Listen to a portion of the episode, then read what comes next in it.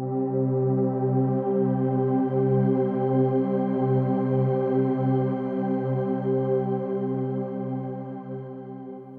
¿qué tal amigos? Sean bienvenidos a mi podcast. Mi nombre es Dixon Gabriel y este es un episodio más de CELA. Déjenme hacerles spam por unos 30 segundos por un minuto para invitarles a que vayan a leer mi plan de lectura en la aplicación de la isla de YouVersion Fe que trasciende. Es un plan de 5 días a través del cual intento llevarte a un camino de autodescubrimiento de nuestra fe a través de la vida del profeta Abraham. Así que como lo dije en el episodio anterior, si no estás leyendo un plan de lectura, si no te has decidido por comenzar uno, entonces este es el momento indicado para que puedas comenzar este. Y si ya estás eh, leyendo uno, si ya tienes el hábito de estar leyendo un plan de lectura, entonces, bueno, te recomiendo que lo guardes para más adelante y espero que sea de mucha bendición para ti, que lo puedas compartir con tus amigos y que Dios pueda hablarnos.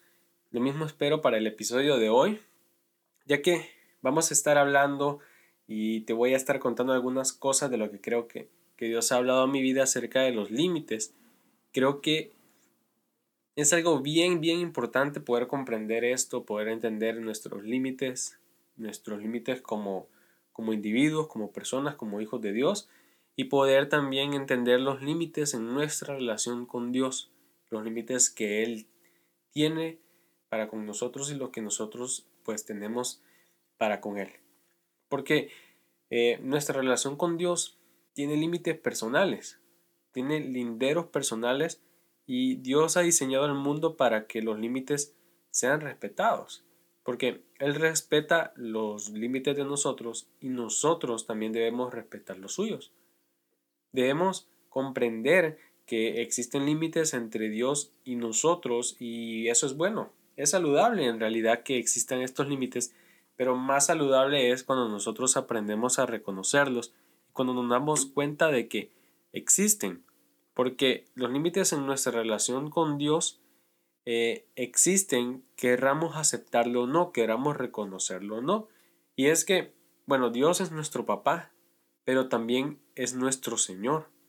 Nosotros somos sus hijos, pero también somos sus siervos. Entonces, entender eso, entender esa relación con Dios, entender esos caminos en nuestra relación con Dios hará que nuestra relación con Él se vuelva más real, se vuelva más fuerte, se vuelva más íntima y que nosotros nos volvamos más vulnerables delante de Él. Y hay tres maneras en las que yo creo que Dios respeta nuestros límites. En primer lugar, está eso, el respeto. Dios respeta nuestros límites como personas, como individuos, como hijos suyos. Y es que nos da tareas que solo nosotros podemos hacer. Y hay una historia que me encanta, que es la, historia de Jonás. Es un libro de, que de verdad es, bueno, relativamente pequeño, pero la sabiduría que nos comparte, la sabiduría que Dios nos habla a través de ese libro es grandiosa. Y de eso quiero hablarte de, esas tareas, de, esos límites que Dios nos da, que Dios respeta de nosotros. Y es que nos da tareas que solo nosotros podemos hacer.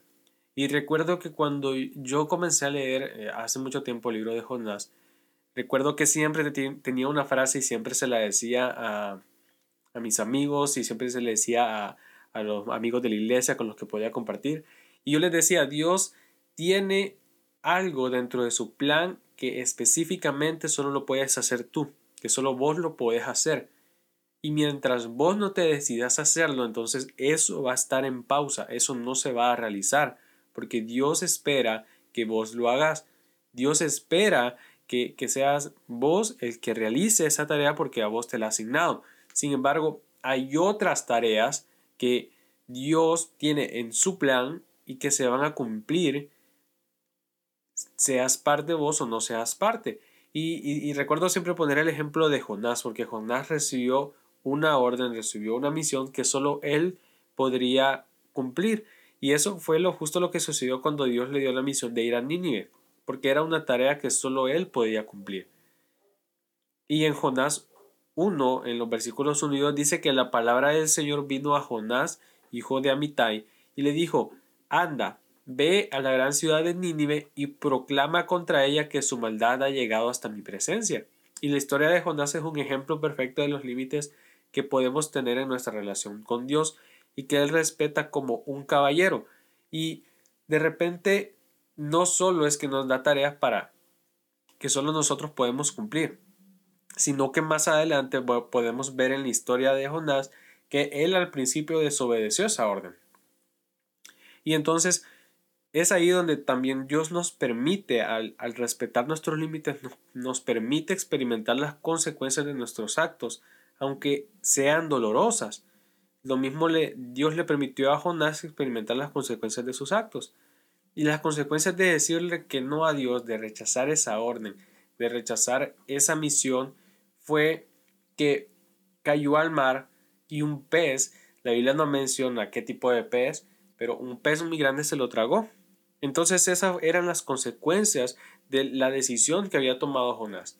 Y Dios, aún en todo su amor y, y en la plenitud que Él tiene, Él permitió que Jonás atravesara por esas consecuencias porque respeta los límites.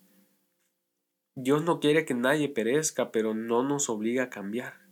Y, eso me encanta porque es una verdad.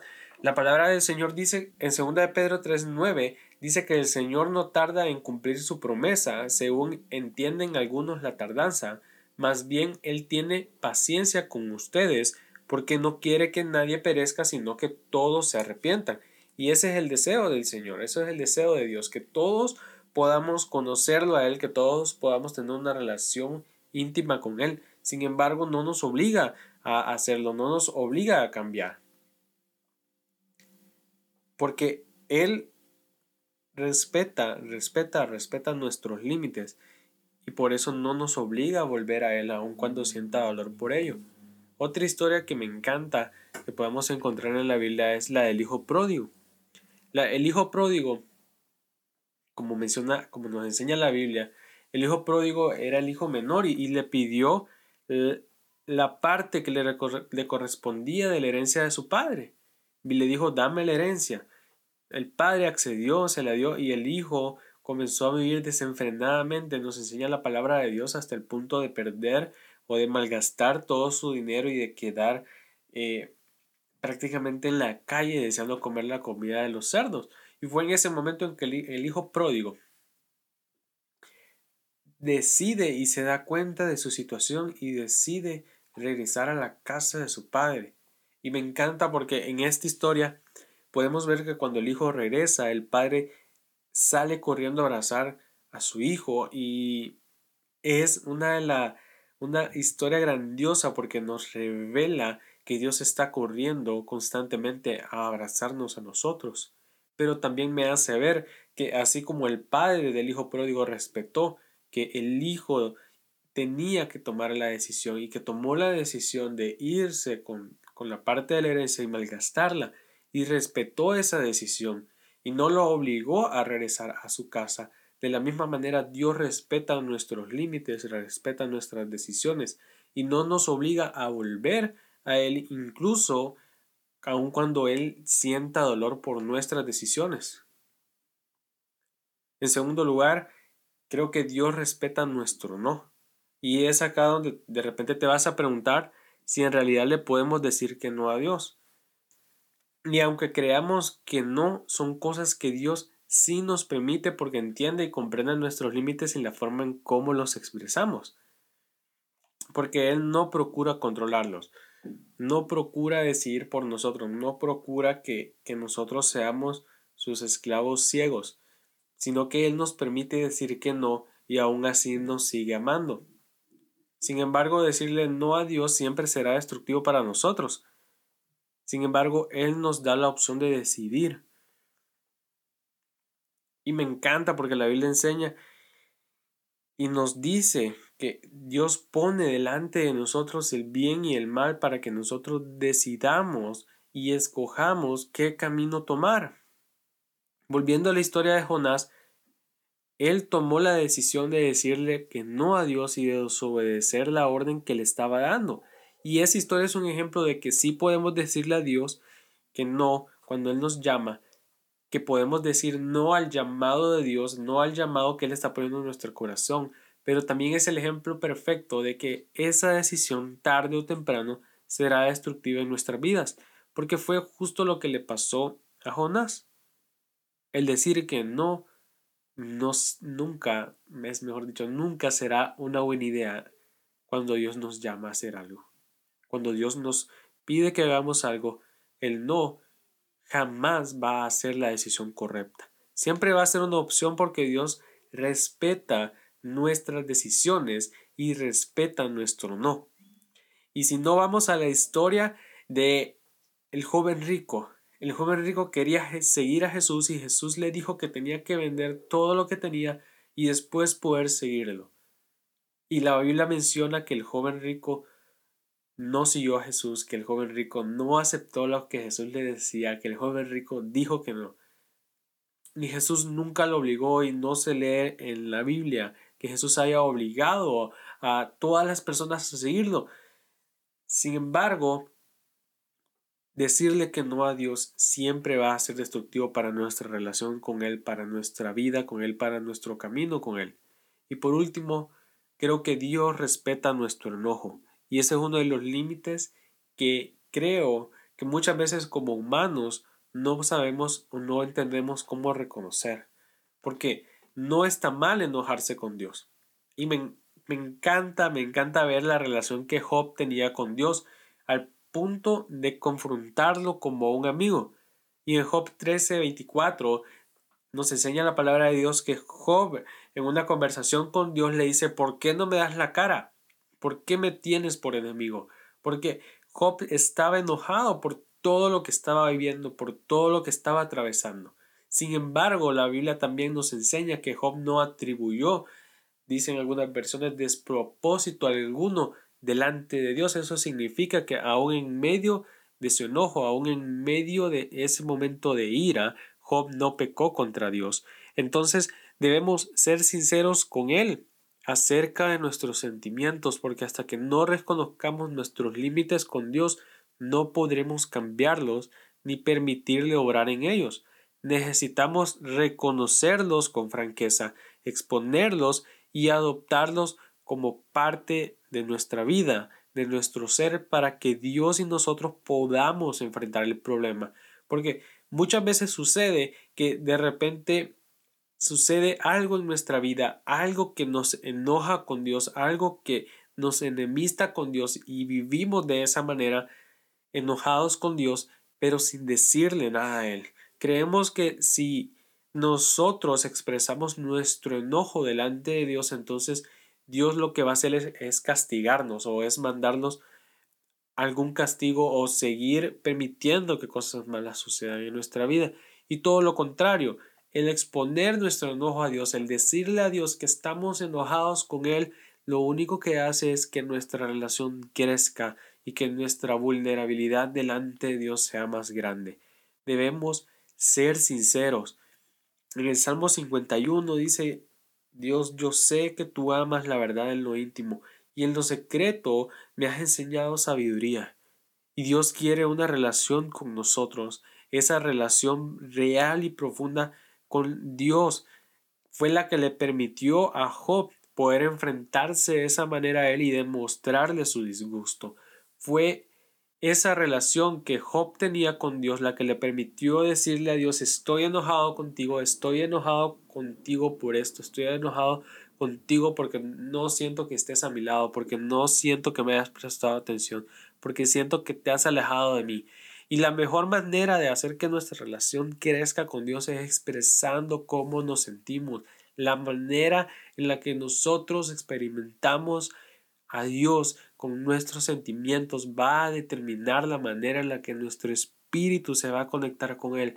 Porque si nosotros estamos alegres, Él tiene que saberlo. Si nosotros estamos tristes, tenemos que decírselo. Si nosotros estamos enojados, tenemos que decirle a Dios que estamos enojados, que nos ayude, y que tome el control de nuestros sentimientos. En Juan 4:23 Jesús dijo, pero se acerca la hora y ha llegado ya en que los verdaderos adoradores rendirán culto al Padre en espíritu y en verdad, porque así quiere el Padre que sean los que le adoren. Dios es espíritu y quiere que lo adore y, los que, y quienes lo adoren deben hacerlo en espíritu y deben hacerlo en verdad. Así que si queremos que nuestra relación con Dios crezca a un nivel exorbitante, a un nivel inimaginable, tenemos que ser lo más sinceros posibles con Él. Tenemos que ser los más vulnerables delante de Él y saber que podemos expresarle nuestro enojo, que podemos expresarle todos nuestros sentimientos porque Él respeta eso. Él respeta la manera en la que nosotros nos sentimos. Sin embargo, nosotros debemos ser capaces y maduros para poder expresarle a Él todos nuestros sentimientos. Porque en una relación con Dios, si Él respeta nuestros límites, nosotros también debemos respetar los suyos. Y es que en nuestra relación con Dios nosotros tenemos muchos límites y dentro de esos límites están que Dios nos deja tomar las decisiones de nuestra vida que Dios nos deja tomar las decisiones con respecto al llamado que Él nos hace, que Dios nos deja decidir entre lo bueno y lo malo. Y aún con nuestras decisiones, aún a pesar del dolor que le podamos causar a Él, Él continúa amándonos cada día y no quiere que nos perdamos. Él respeta nuestros límites y nosotros también debemos saber respetar el límite de Él. Y entre esos límites está que Él es Dios y que nadie puede controlarlo. Y eso es simple porque Dios espera que respetemos su decisión aun cuando no la entendamos. Y durante el 2020, durante el 2020 muchos de nosotros quizás cuestionamos algunas de las cosas que pasaron en nuestra vida, algunas de las cosas que Dios hizo o que Dios no hizo según nosotros. Y de repente cuestionamos muchas veces lo que Dios permitía y lo que Dios no permitía en nuestras vidas. Sin embargo, nosotros debemos entender que las decisiones de Dios son para un propósito mayor en nuestras vidas y que muchas veces aunque no las entendamos, sí debemos aceptarlas, sí debemos respetarlas. Debemos dejar a Dios ser Dios porque nosotros no podemos hacer su trabajo, nosotros no podemos hacer lo que Él hace. Y ese es el límite de Él. Que Él espera que nosotros comprendamos que el único que puede actuar de manera sobrenatural en nuestra vida es Él. Y que nosotros sin Él somos nada, que lejos de Él estamos solos, que lejos de Él no tenemos propósito, no tenemos un destino fijo en nuestra vida. Entonces, de la misma manera que Dios respeta nuestros límites, de la misma manera que Dios tiene cuidado de nosotros y acepta nuestras decisiones, Él espera que nosotros aceptemos las de Él.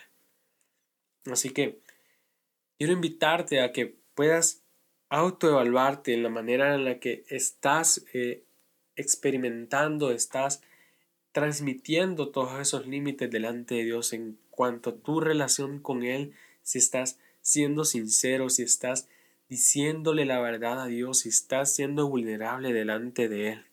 Porque Dios quiere una verdadera relación con nosotros y esa relación implica reconocer que Él es Dios y que Él tiene poder sobre nosotros y que Él es el que controla nuestras vidas, aun cuando nosotros tenemos la decisión de decir sí o no a su llamado, aun cuando nosotros podemos enojarnos con Él, él tiene cuidado y tiene control de nosotros.